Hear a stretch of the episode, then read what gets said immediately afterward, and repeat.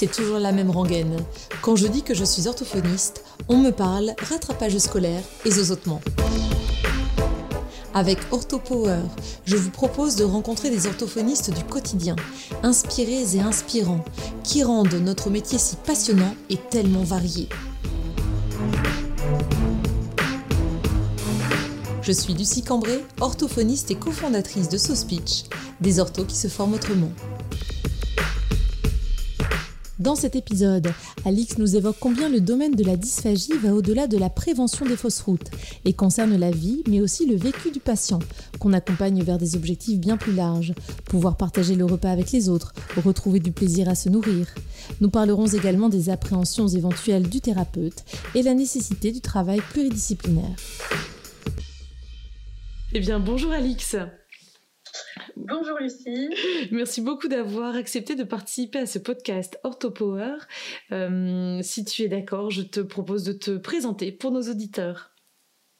Euh, donc, je m'appelle Alix, euh, je suis orthophoniste depuis maintenant 12 ans et j'ai travaillé un petit peu en libéral pendant 3-4 ans mhm. et j'ai commencé à travailler à l'hôpital en, en 2009 euh, avec un, au début mi-temps libéral, mi-temps salarié en milieu hospitalier et après je me suis vraiment, euh, j'ai tellement adoré en fait l'hôpital malgré le mini salaire mhm. que j'y suis restée. D'accord. Donc euh, voilà, donc j'ai travaillé dans différents services. Euh, euh, au début dans un service vraiment spécialisé en neurologie, et après j'étais rattachée à une équipe de rééducation qui allait dans tous les services, ce qui a permis de toucher à la fois à la neurologie, la pneumologie, les, soins intensifs et la réanimation. C'est notamment la réanimation dont on va un peu plus parler ce soir. Mmh. Et donc j'étais vraiment fléchée dysphagie, donc prise en charge des troubles de la déglutition dans différents services. Il y avait même des interventions ponctuelles en néonatologie, mhm. euh, en pédiatrie, donc c'était assez varié et j'ai dû voir euh, peut-être 400 bouches euh, sur deux ans. Ah, parce que voilà, c'était assez amusant et ça a permis d'apprendre plein de choses. Et oui, oui, c'est très formateur dans ces cas-là parce que j'allais justement te demander quelles étaient tes formations éventuellement complémentaires qui t'avaient permis d'être plus à l'aise dans ces domaines justement. Oui, alors j'ai fait alors à alors à l'hôpital, en fait, le, on sait que pour se former, c'est pas facile mhm. parce qu'il faut faire des demandes de formation souvent un an à l'avance. Euh, donc je vais essayer de faire un gros récap des formations que j'ai faites. Donc une formation en dysphagie avec un kinésithérapeute. On parle beaucoup en ce moment du mhm. lien des kinésithérapeutes qui peuvent aussi intervenir en dysphagie. Et je me rends compte que la première, moi, c'était avec un, un kiné euh, qui s'appelait Francis Cloutot. Après, j'ai fait aussi la formation de Véronique Leland, mhm. qui était apparemment une de ses premières formations dans un petit café à Paris où nous étions 12, alors qu'aujourd'hui, je crois qu'elle a formé au moins 3000, 3000 euh, euh, orthophonistes. Mm. Euh, après, j'ai fait aussi la formation de Madame Senez, très riche mm. par rapport à la dysphagie, mais plutôt axée sur le, handicap, le polyhandicap et, la, et la pédiatrie, et donc aussi les troubles de l'oralité. Et j'ai fait après d'autres formations en interne avec. Euh, euh, j'ai fait aussi une formation en baby avec Virginie Miniti qui était mhm. vraiment très riche. Mais voilà, par rapport à la, à la, prise en charge en dysphagie, en fait, je me suis aussi beaucoup auto-formée euh, avec des livres et en apprenant, euh, grâce à des collègues à l'hôpital, à rechercher par moi-même sur mhm. PubMed, euh, mhm. sur Google Scholar et à trouver vraiment des articles récents, des revues systématiques parce que c'est un domaine où, en fait, euh, euh, il y, a, des domaines comme la, la neurologie, par exemple, ou l'AVC, où il y a beaucoup de données scientifiques. Tandis qu'il y a d'autres euh, domaines comme la réanimation, par exemple, où l'orthophoniste intervient depuis moins longtemps. Mhm. Et donc, de fait, il y a moins de, il y a, il y a moins de, il y a moins de bibliographie, tout simplement. Mhm. Et après, je me suis fait un petit cadeau, c'est que je fais la formation Ostéovox en ce moment. Mhm. Et je me dis que je me suis fait un petit cadeau parce qu'à l'hôpital, euh, donc, on a un petit salaire et c'est pas financé par l'hôpital. Donc, en fait, j'ai, je, je, je fais des formations et je forme des orthophonistes, mais la plupart des bénéfices de, des formations sur lesquelles je travaille beaucoup, c'est pour te faire plaisir. et de l'énergie, en fait, tout repart dans, dans mon auto-formation Ostéobox. Mhm. Je me dis que c'est un cercle vertueux assez mhm. intéressant. Mhm. Former pour se former. Oui, tout à fait. Et c'est nécessaire, c'est vrai, à partir du moment où on, on veut. Euh, prétendre être au courant, on prétend être au courant des données scientifiques récentes, de tout ce qui se fait, euh, c'est nécessaire en tant que formatrice de continuer à se former très régulièrement et à se documenter. Bien sûr, c'est euh, ça fait partie des, des, choses que, que l'on s'impose, je pense, en tant que formateur euh, assez rapidement. Tout à fait. Mmh. Par rapport au sujet qui nous amène aujourd'hui, est-ce que tu peux m'en dire davantage sur ben, qu'est-ce qui t'a attiré davantage dans, dans ce domaine? Est-ce que tu as l'impression que c'est par hasard que tu as choisi ce domaine, alors non pas de prédilection, mais ce domaine préférentiel peut-être? Comment, comment énoncer ça? Alors en fait, euh, à la base, quand j'ai commencé à travailler à l'hôpital, c'était pour faire des bilans de langage, de la mhm. physiologie chez des patients qui avaient eu un AVC. Mhm. Euh, dans, donc au sein d'une filière spécialisée qui a une équipe mobile qui allait voir les patients dans différents SSR. Et en fait, très vite, la, dysphagie m'a vraiment euh, m'a vraiment attirée parce que parce que c'est très fonctionnel. Mhm parce que c'est vraiment euh, ça touche euh, ça touche à un élément essentiel à savoir l'alimentation la nutrition mhm. pour le côté euh, fonctionnel et pour les apports alimentaires pour les patients pour leur permettre de mieux récupérer de se renourrir de se renutrir mais aussi pour l'aspect social mhm. qui est vraiment essentiel donc c'est vraiment la, pour moi la prise en charge de la dysphagie c'est pas du tout juste rééduquer et limiter les fausses routes c'est aussi permettre aux patients de, de retrouver une vie normale de pouvoir manger en société, de pouvoir euh, euh, cuisiner comme avant, de pouvoir euh, cuisiner en famille et, partager le, repas aussi avec les autres. Mhm. Je pense que je viens du, enfin, je suis assez épicurienne, mon mari aussi, et au niveau familial et, du coup, c'est vrai que l'implication par rapport à la dysphagie m'a tout de suite Enfin, c'est vraiment un domaine qui m'a tout de suite attirée. Et mhm. c'est vrai que les premières fois où j'ai, on a, où j'ai vraiment vu une réalimentation orale, redonner à manger à un patient, lui faire regoûter les choses et réactiver aussi euh, la fonction parce qu'on mmh. rééduque la déglutition par la déglutition. Mmh. Euh, je trouvais que c'était vraiment, euh, vraiment très, très fort. Mmh. Alors après, c'est pas toujours facile non plus parce qu'il y a aussi des patients qui ont des maladies neurodégénératives et qu'on accompagne plutôt dans l'alimentation plaisir et où le but c'est de leur permettre de s'alimenter le plus longtemps possible de manière confortable. Et là, les objectifs sont un petit peu différents parce que la dysphagie, pour moi, c'est vraiment pluriel selon le patient qu'on le rencontre. Mais voilà, c'est un côté très à la fois fonction euh, vitale et à la fois côté humain qui m'a tout de suite, euh, mhm. qui m'a tout de suite plu. Et est-ce que tu as eu euh, à un moment une crainte, une appréhension, ou peut-être que ça arrive encore parfois, lors de la réalimentation d'un patient? Parce que c'est ce qu'on peut parfois euh, avoir comme réticence auprès euh, de certaines orthophonistes, certains orthophonistes ou même euh, jeunes diplômés qui disent que en dysphagie se sentent pas du tout à l'aise et qu'il leur faut une formation complémentaire ou pratiquer davantage, aller en stage mhm. pour savoir comment connaître les, les gestes, les bons gestes pour la réalimentation du patient pour éviter les fausses routes par exemple. Mhm. Euh, alors oui, je pense que comme tout le monde, euh, parfois je peux être un petit peu angoissée. Je me souviens que au tout début, quand j'intervenais en réanimation, je partais le soir, je rentrais le soir chez moi et, euh, le lendemain matin, j'y pensais encore le soir mhm. et, la première chose que je faisais en arrivant à l'hôpital, c'est d'aller dans le service avec le patient qui était entre guillemets à risque. voilà. Alors c'est quand même un souci parce que dans certains endroits, les patients sont vus par, avec un avec un médecin, avec un mhm. ORL et les examens objectifs de la déglutition sont vraiment monnaie courante. C'est facile mmh. d'avoir une fibroscopie ou une radiocinéma. Et du coup, nous, forcément, en tant qu'orthophoniste, quand on fait un essai et qu'on a euh, euh, l'assurance au niveau médical que le patient euh, n'inhale pas et mmh. qu'il pas de et qu'il n'y a pas de notion de gravité, c'est sûr qu'on est plus confiant.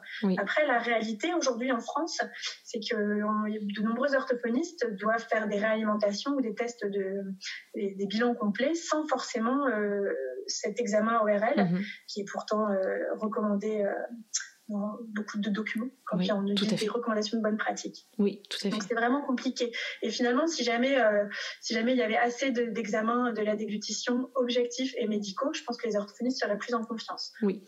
Sur le terrain, euh, ça peut pas être le cas. Et quand on n'est pas formé et qu'on n'a pas l'habitude, effectivement, si on fait un essai alimentaire, on a peur des fausses routes silencieuses, mhm, on a peur des inhalations silencieuses et du patient qui va avoir une, un encombrement pulmonaire suite à, un, notre essai. Mhm.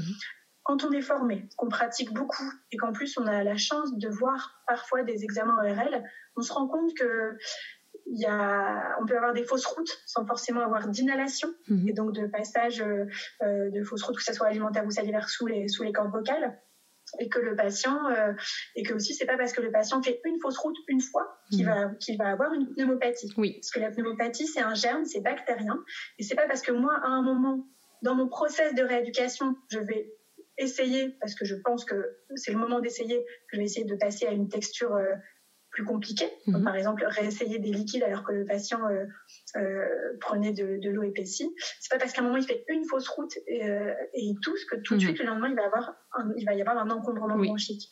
Donc c'est les formations euh, le fait d'avoir essayé avec beaucoup de patients euh, et le fait d'avoir aussi vu des examens ORL qui permettent d'être plus confiant. Mhm. Par rapport aux examens ORL, moi parfois j'avais des patients, j'avais vraiment l'impression que ça passait à côté, j'entendais un glougloutement, un gargouillement, je, vraiment je supposais des fausses routes à retardement, des mhm. choses, enfin voilà, des, stases pharyngées par exemple, et à l'examen ORL, on voyait un patient qui euh, gérait tout à fait euh, justement les stases et qui, euh, qui n'inhalait pas du tout. Et mhm. l'ORL qui disait aucun souci, pas de fausse route, on peut y aller.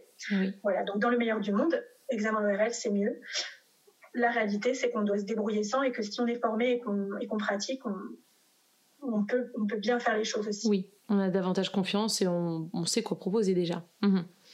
Est-ce que euh, tu as comme ça des ouvrages de référence à proposer aux, auditeurs qui ne s'y connaîtraient pas du tout, donc aux auditeurs orthophonistes, qui ne s'y connaîtraient pas en dysphagie euh, et qui auraient besoin d'avoir comme ça euh, des, repères ou qui, qui seraient intéressés pour creuser un peu ce domaine? Il y en a un de, Didier Blex, c'est un Belge qui mhm. est très bien. Euh, après, il y a Boisard et Puech aussi qui ont beaucoup écrit sur le, mhm. sur le sujet. Mais en fait, comme ça fait longtemps que je fais de la dysphagie, les, livres entre guillemets simples, euh, enfin juste mhm. les livres classiques, ça fait longtemps parce que depuis j'ai lu beaucoup plus d'articles. Oui. Donc ça, ça, fait longtemps. Mais sinon, euh, voilà, moi j'avais bien aimé à l'époque quand j'avais commencé le livre de, de Monsieur Blex. chez l'enfant, je pense que Pierre Fayot écrit beaucoup de choses et c'est toujours très intéressant. C'est, je pense qu'au niveau ORL et au niveau dysphagie en pédiatrie, c'est vraiment une référence. Mhm. Donc euh, voilà. Mais non, après, euh, Aujourd'hui, c'est vrai que ma biblio en formation, elle fait quatre pages, donc du coup. c'est oui, difficile de, de, de résumer tout ça à, deux ouvrages, un ou deux ouvrages, c'est vrai. Si, alors après, par contre, il y a une référence euh, pour toutes celles qui font de la, de la dysphagie, de la neurogériatrie, mhm. Virginie Ruguillot, euh, qui est, je pense, orthophoniste à la PHP et qui mhm. a énormément publié, participé à beaucoup de colloques et publié dans des. enfin voilà, réalisé, euh, rédigé beaucoup d'articles sur la dysphagie neurogériatrique. Mhm. moi aujourd'hui je lis moins parce que ça me concerne euh, voilà moins, mais à, mais à l'époque déjà j'avais trouvé qu'elle avait fait beaucoup de, de, publications très sympas et très intéressantes et toujours bien fondées. Donc, mhm. Pour moi s'il y a une référence, en tout cas en dysphagie neurogériatrique, c'est Virginie. Mhm. Après dans le polyhandicap, euh, parce qu'on on a aussi la dysphagie chez l'adulte, chez les personnes handicapées, euh, on a Madame Crunel, on a toujours Madame Sionez. voilà, mais oui, euh, on est bien pourvu en, en références bibliographiques et il y a en effet pas mal d'articles qui, euh, euh, qui sortent très régulièrement dans ce domaine-là. Ouais, et alors, si on peut dire aussi, il y a aussi une américaine qui fait des trucs super. Ah oui, dis-moi. Elle s'appelle Yanessa Humbert. Mhm. mais du coup, je sais pas si dans le podcast on va bien entendre. Et elle a un groupe, une page Facebook, et elle, fait beaucoup de dessins et elle travaille beaucoup en dysphagie. Elle est assez intéressante. Ah, Parce que maintenant, on travaille beaucoup aussi, je trouve, avec les, les, blogueuses américaines. Mhm. Et voilà. Et oui, je le mettrai euh, juste après, euh, juste en dessous de ce podcast, en fait, tu sais, les différentes ah, références que tu as citées, avec euh, le, le, lien aussi Facebook pour, pour cette américaine, c'est ça, hein c'est une américaine, ouais. Yanissa, d'accord. Est-ce que en cette période post-Covid, ou oui, voilà, en cette période de, de déconfinement plutôt, tu as l'impression qu'il y a davantage de, de demandes, de cas? Est-ce que tu es confronté directement à l'hôpital avec des, des cas de patients qui, euh, euh, qui ont besoin, euh, parce qu'il y a eu des, des, soucis post-intubation au niveau de la déglutition. Est-ce que tu as l'impression qu'il y a davantage de, de cas? Enfin, on, commence à, le savoir et puis il y a pas mal de formations là-dessus et d'informations là-dessus. Qu'est-ce que tu peux nous en dire là-dessus, Alix? Alors effectivement, le nombre d'orthophonistes dans des services de réanimation est assez minime. C'est mhm. souvent des orthophonistes qui travaillent dans l'hôpital et qui sont détachés ponctuellement ou vont donner un avis orthophonique mhm. pour certains patients. Euh, et alors là, par rapport au Covid, l'hôpital dans lequel j'ai travaillé, euh, que j'ai quitté il y a quatre ans, m'a rappelé, donc quatre ans mhm. après, ça m'a fait plaisir, pour euh, former justement, informer et former les infirmières et soignants qui étaient, qui étaient à même de prendre en charge des patients qui étaient porteurs du Covid. Euh, donc euh, en fait, eux, leur choix, c'était de tout de suite euh, faire vraiment de la prévention. Et c'est vraiment ce qu'on doit faire, nous, dans ces services-là aigus, en mmh. plus de la rééducation. Et c'était un moyen assez intéressant. Et donc, on a fait des formations sur deux jours mmh. à des groupes d'infirmières en petits groupes, forcément, par rapport au par rapport au confinement. Mhm. Donc avec, euh, un, avec un ORL, un médecin réanimateur, euh, une orthophoniste, donc moi, un mhm. kinésithérapeute. Et c'était très riche et ça a permis vraiment de se replonger complètement euh, dans la biblio et d'échanger tous ensemble les différents intervenants autour du patient qui, qui est soit intubé, soit trachéotomisé. Mhm. Et c'est vrai que ça permet aussi de se rendre compte que c'est vraiment une prise en charge en réanimation qui est pluridisciplinaire parce que là, on était quand même 5-6 professionnels différents rien que pour, pour cette notion, pour ces notions-là. Ah oui. Euh, c'est super d'avoir pu mettre ça en place, d'avoir comme ça une, une, formation pluridisciplinaire pour répondre à, la, à cette demande nouvelle, en fait, finalement, de, mhm. de, de, cas plus fréquents euh, de personnes intubées, donc post-intubation ou trachéotomisées, en effet. Est-ce que tu as comme ça des grands principes euh, qui te viennent? Alors, sans qu'on fasse bien sûr une formation sur le podcast, mais à quoi tu penses par rapport au, au, quels sont les grands principes qu'il est euh, nécessaire d'avoir en tête par rapport à, la prise en soin, à la prise en charge de ces patients euh, post-Covid? Alors, pour les patients qui sont post-extubés, c'est euh, en cas de dépistage, en cas d'intubation prolongée, et mhm. donc là, c'est tout le temps le cas, c'est de faire un dépistage systématique de la dysphagie, mhm. d'attendre d'attendre plusieurs heures, parfois plusieurs jours, avant de faire des essais alimentaires. Mhm. alors, à un moment, un ORL m'avait dit qu'il fallait attendre au moins 24 heures, mais je pense que ça dépend euh, je pense que c'est un chiffre qu'on peut pas utiliser comme ça. Il y a trop de paramètres en jeu, la durée d'intubation, la comorbidité, est-ce que le mhm. patient était neuro ou pas, par exemple. Mhm. Mais une chose est sûre, c'est qu'il faut vraiment un dépistage, que s'il y a une orthophoniste, dans certains, dans certains centres, les orthophonistes voient quasiment tous les patients qui ont été intubés euh, euh, plus, de, plus de 72 heures. Mhm afin de limiter justement les inhalations et les, donc les pneumopathies d'inhalation secondaires à des fausses routes euh, salivaires et alimentaires. Mhm. Donc le dépistage euh, et surtout une vigilance par rapport aux potentiels traumatismes d'intubation mhm. qui peuvent léser les cordes vocales parce que idem, si comme on sait que les patients ne pourront pas toujours n'auront pas forcément de fibroscopie euh, parce que la transmission en cas de fibroscopie ORL peut être très importante, mhm. ne pas se lancer dans une rééducation vocale par exemple, euh, qui pourrait entraîner forçage, euh, forçage, si jamais nous, on suppose, en tant qu'orthophoniste, un traumatisme d'intubation, qui peut être, par exemple, un granulome, une luxation de la réténoïde. Donc, je pense que pour le coup, là, c'est vraiment des orthophonistes qui doivent être sensibilisés, formés. Mmh. Et, à mon sens, ce n'est pas une prise en charge classique. Mmh. Donc, euh, elle est plutôt technique. Et après, on sait que les bases de la prise en charge, ça va être des stimulations intrabuccales pour mhm. euh, vraiment permettre de, euh, de réafférencer au niveau oropharyngé. ça va être aussi parfois attendre, permettre un temps de repos au niveau glottique, permettre aussi aux muqueuses de la zone oropharyngée où la sonde d'intubation a appuyé mhm. de récupérer progressivement. Voilà, donc il y a vraiment un bilan de la prévention, de la patience et à la fois exercices vocaux, stimulation intrabuccale, euh, et puis voilà, en suivant aussi le patient, sachant que les patients Covid sont souvent très fatigués et fatigables. Oui. Vraiment une faiblesse au niveau musculaire, une faiblesse au niveau respiratoire. Donc au niveau de la rééducation, euh, c'est vraiment step by step parce mmh. que euh, parce que parce que ouais, faut aller à son rythme. Oui, il faut aller à son rythme et ne rien brusquer, euh, tout en gardant en tête les, les, les éléments euh, qui font partie, euh, en effet, de la prévention, parce que ça fait tout à fait partie de notre métier, ça, le pôle prévention, bilan, diagnostic et rééducation de, des troubles orthophoniques, en effet. Ouais, et d'ailleurs, si tu veux, j'ai des chiffres. Oui. J'avais, trouvé ça. Donc, en fait, la durée d'hospitalisation en unité de réanimation, tac, tac, tac, sera prolongée euh, si jamais justement il y a des inhalations et des fausses routes. Le risque de décès des patients extubés présentant une dysphagie modérée à sévère est de 13% contre 1% pour ceux qui n'en présentent pas. Et il y avait une revue de littérature américaine qui estimait que le coût annuel des troubles de la déglutition des patients hospitalisés était de plus de 500 millions de dollars par an.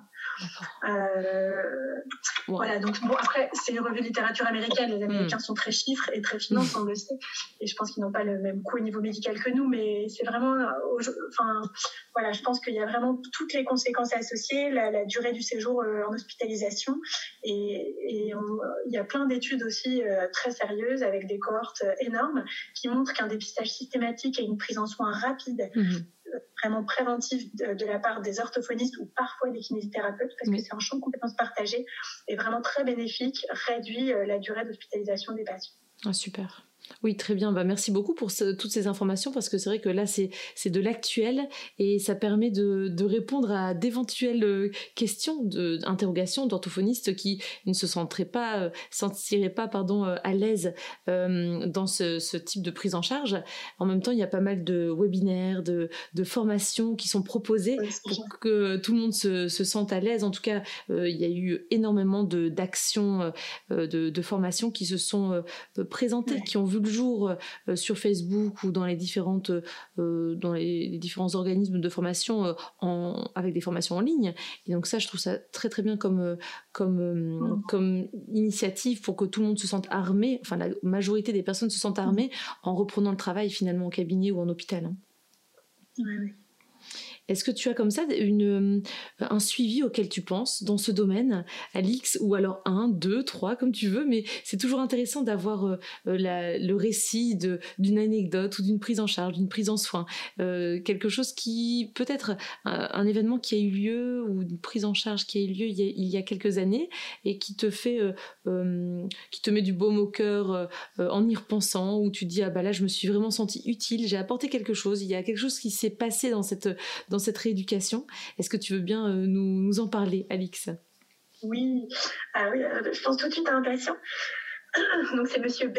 Et Monsieur B, c'était mon premier patient trachéotomisé. Mhm. en réanimation, qui, avait donc une trachéotomie donc transitoire euh, suite à un arrêt cardio, enfin bref, une défaillance respiratoire. Et donc, c'est et en fait, à l'époque, je n'y connaissais rien. Mhm. Et c'était pas la trachéotomie ne faisait pas du tout partie de la formation de base des orthophonistes. Mhm. Mais pour autant, euh, comme on faisait de la déglutition et que j'allais dans tous les services et que je commençais à travailler en réa, on m'avait dit, bah, oh, trachéotomie, Alix. Mhm. Euh, et donc, euh, et en fait, j'ai commencé à lire, à rechercher. C'était donc il y a pas mal d'années, donc il y avait vraiment, il y avait vraiment que des, articles en anglais. Donc j'ai commencé à apprendre, à essayer de lire des revues mhm. scientifiques en anglais. Et euh, j'ai commencé à me débrouiller et à faire de la rééducation avec des exercices de voix, avec la paille, euh, euh, comment boucher la canule, l'orifice du patient, comment faire de l'occlusion, mmh. à quel moment on peut mettre une valve phonatoire, enfin vraiment toutes ces questions très techniques par rapport à la traque et surtout comment proposer à manger au patient. Mmh. Et donc ce qui m'avait beaucoup perturbé, c'est qu'on donnait toujours à manger au patient avec le ballonnet gonflé. Mmh. C'est un peu technique, mais en bref, on sait que quand on est formé et qu'on connaît la physiologie par rapport à la trachéotomie, il faut réalimenter avec un ballonnet dégonflé mhm. pour permettre un meilleur mouvement de déglutition. J'étais un peu seule contre tous parce que les médecins, ne, euh, les médecins euh, par manque de, euh, de connaissances, en fait, n'avaient du mal à, à, écouter. Et ils m'ont laissé quand même soigner mon patient, je le mhm. voyais tous les jours. C'est pour lui que justement parfois je rentrais chez moi et je revenais le lendemain en disant j'espère que Monsieur B va bien et qu'il n'a pas inhalé. Euh, donc on a fait vraiment plein de petites choses expérimentales et il a très bien récupéré. Avec, euh, on a beaucoup travaillé avec le kiné. Ah, on collait des post-it partout dans sa chambre aussi avec mhm. des bouches pour lui rappeler qu'il fallait avaler sa salive pour mhm. travailler l'auto-insufflation. Et je l'ai suivi vraiment tous les jours pendant deux mois. Et euh, ce monsieur avait un penchant pour l'alcool, donc il me demandait souvent du whisky. Donc, quand, comme, on travaillait la déglutition et la réalimentation, je lui ai expliqué que c'était un petit peu compliqué. On a réussi un jour à, lui donner de la bière sans alcool.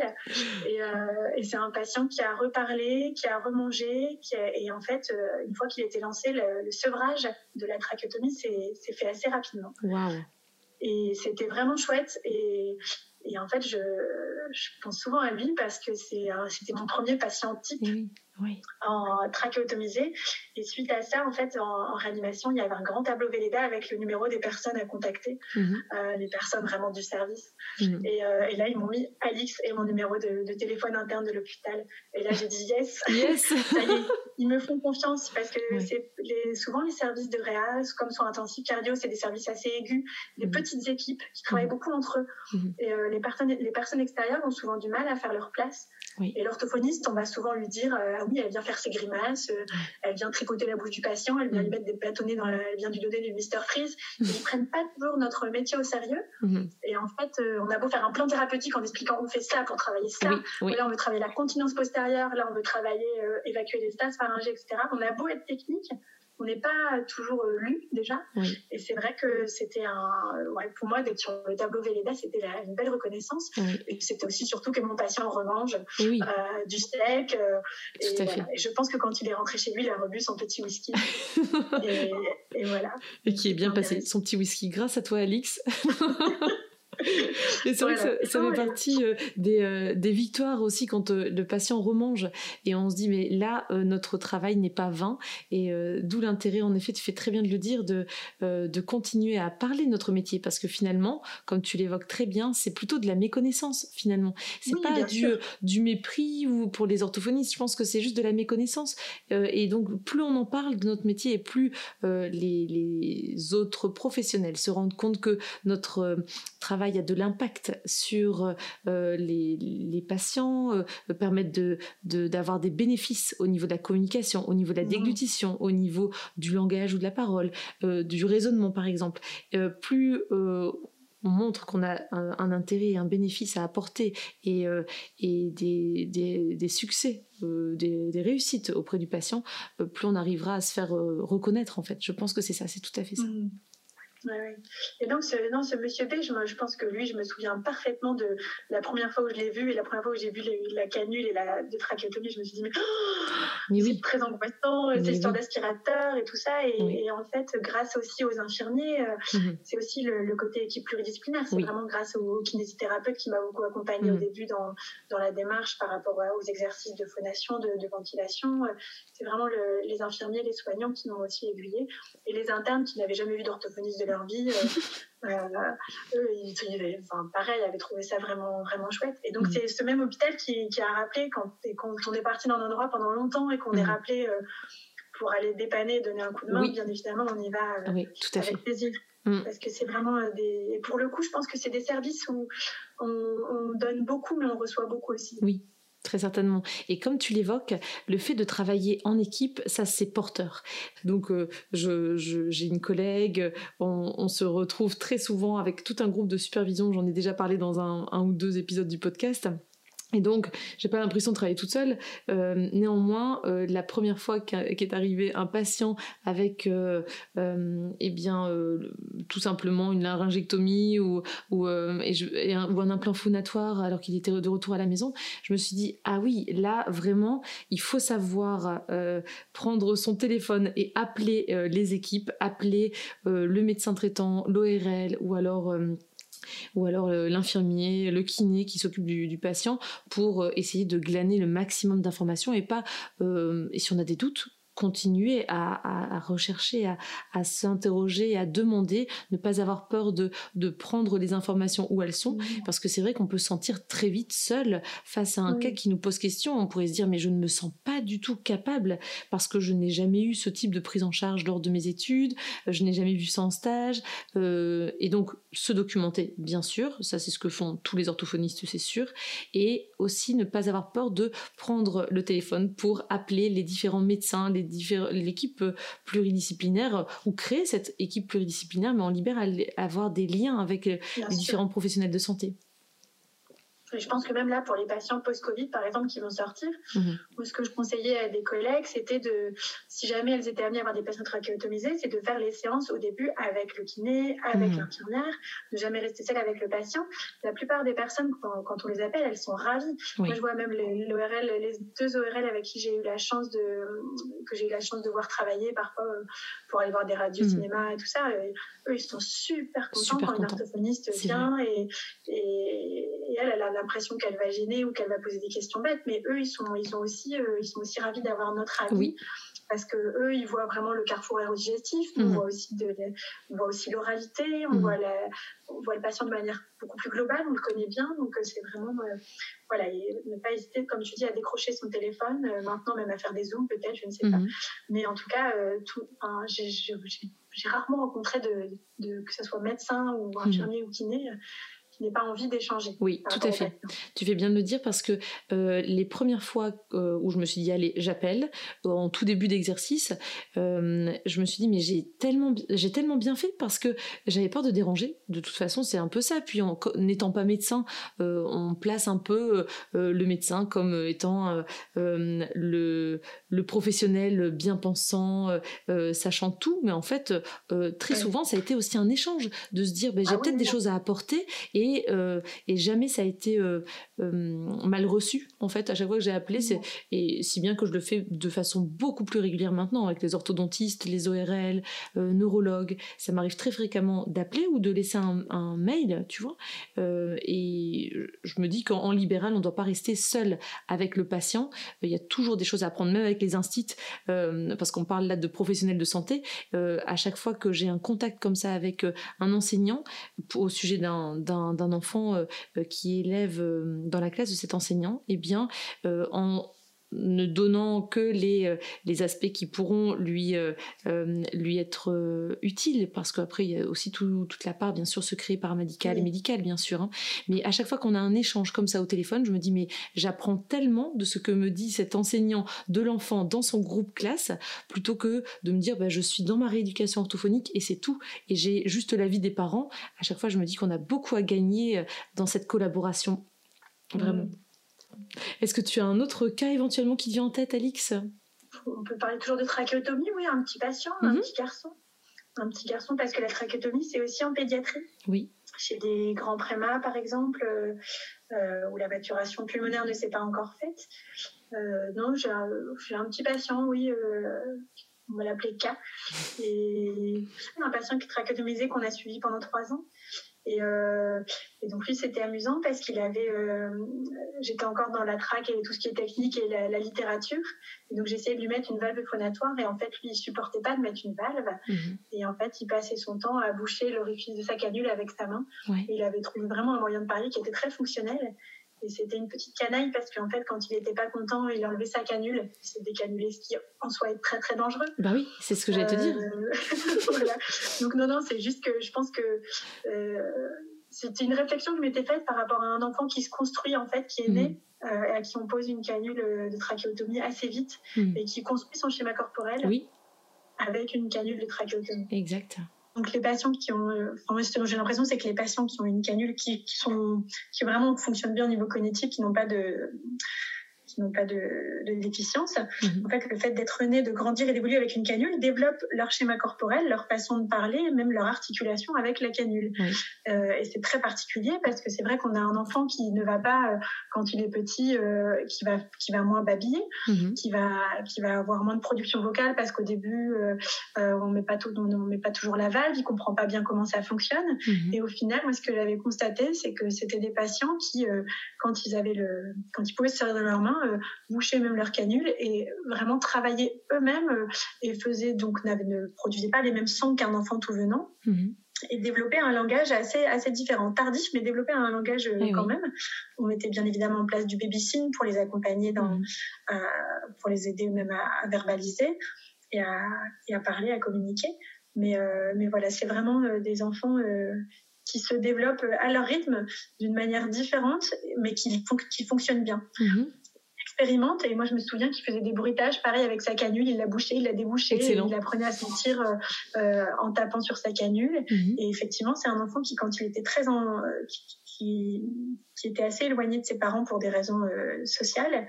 Et en fait, quand, euh, quand on s'occupait pas assez de lui, quand il avait deux ans et demi, trois ans, à l'âge où on, on, s'oppose, où on dit non, où on, s'exprime, il avait tendance parfois à enlever sa canule pour interpeller l'adulte.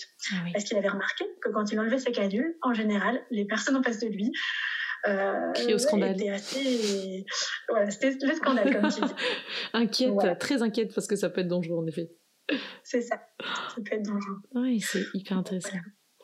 Eh bien, est-ce que tu voudrais rajouter quelque chose par rapport à ce domaine, euh, Alix, en sachant qu'on a, on a un peu discuté de ce domaine et je pense que dans tous les épisodes, on pourrait, euh, pour tous les épisodes, on pourrait avoir une suite, euh, un approfondissement tellement c'est passionnant à chaque fois.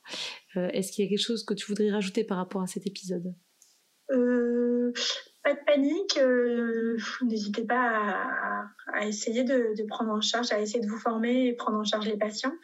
Euh, c'est plus facile si on travaille à l'hôpital ou en SSR, mais mhm. globalement, c'est indispensable. On manque d'orthophonistes qui sont formés dans ce, dans ce domaine. Mhm. Et, euh, et c'est vrai que c'est dommage. On a aussi pas mal de, de patients qui sortent de l'hôpital ou même des, des, grands, des adolescents. Moi, je pense à des un adolescent qui a une myopathie de Duchenne, qui est trachéotomisé, qui n'a pas de et qui aurait besoin d'un coup de pouce. Parfois, c'est de la guidance.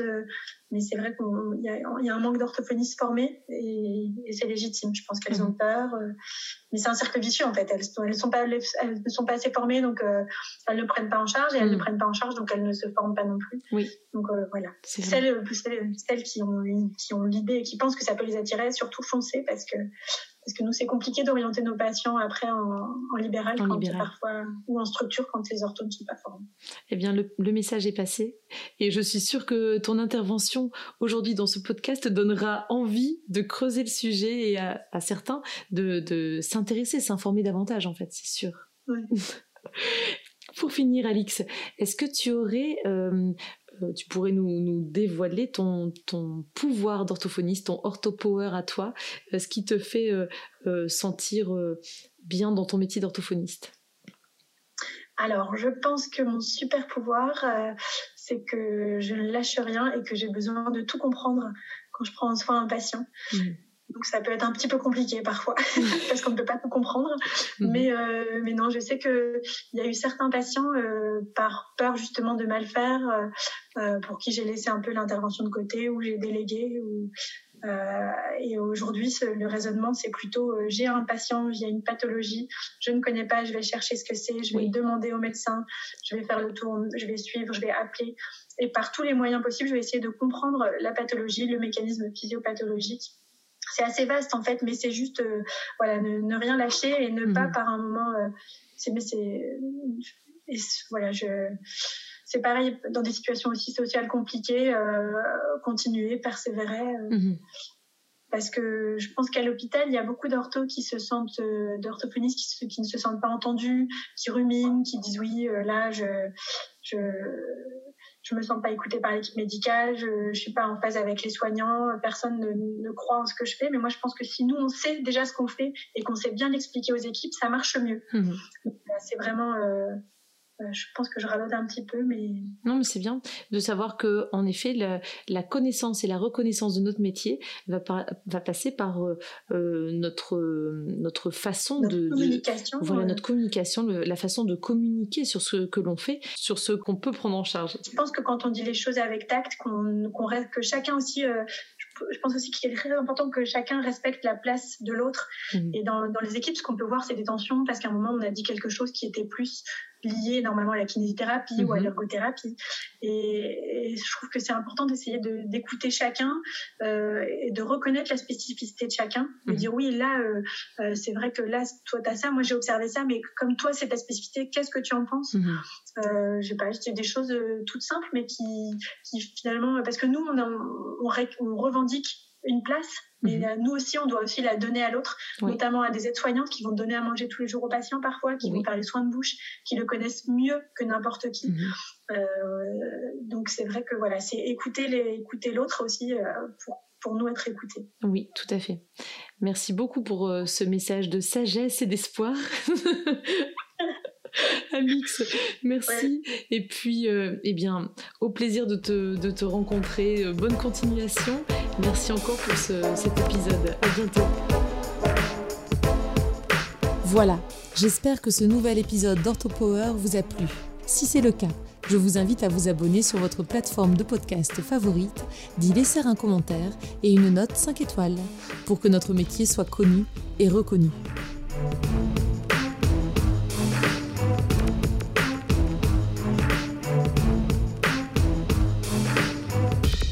Orthopower